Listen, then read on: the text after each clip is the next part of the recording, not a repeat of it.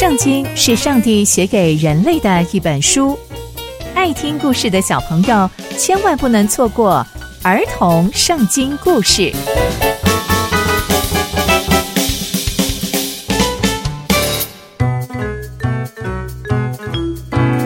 各位亲爱的大朋友、小朋友们，大家好，我是佩珊姐姐。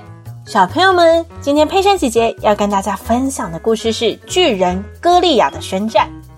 我们在前一集中知道，扫罗把大卫召唤到身边，并且重用了大卫。那接下来又会发生什么样的事情呢？就让我们继续听下去吧。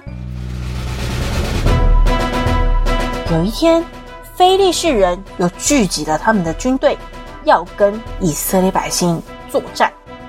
于是呢，扫罗发现非利士人已经聚集了，他就把以色列人聚集起来。所以，非利士人跟以色列百姓就在两个山头上各占一方。没想到，在非利士人中间有一个很高大的人，叫做歌利亚。他身高有三公尺那么高，而且他头上戴着铜盔，身上啊穿着盔甲，而且盔甲重达五十七公斤。他的腿上还有护膝。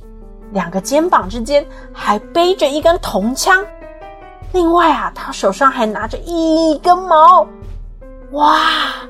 没想到有一个巨人在非利士人军队的前面，大声对着以色列人的军队喊叫说：“你们凭什么出来呀？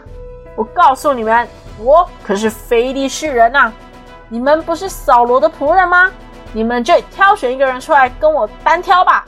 如果他可以跟我决斗，而且击杀了我，告诉你，我们非利士人就做你们以色列百姓的奴仆。但是如果我可以胜过他的话，击杀了他，你们这些以色列百姓就做我们非利士人的奴隶，服侍我们。那非利士人歌利亚又说：“今天我向以色列的人的军队挑战。”你们就派个人出来，我们就决斗吧。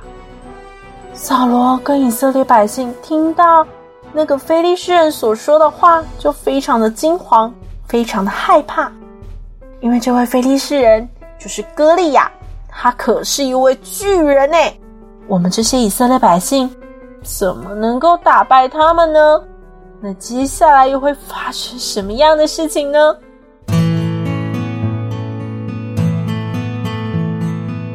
从今天的故事，我们可以知道，与扫罗结下梁子的非利士人又要来挑战以色列百姓了，而且这次派出的是巨人歌利亚。歌利亚可是又高又壮，又是勇士。难道这次以色列百姓真的会输给歌利亚吗？到底扫罗这一次会如何面对非利士人来势汹汹的攻击呢？刚刚佩珊姐姐分享的故事都在圣经里面哦，期待我们继续聆听上帝的故事。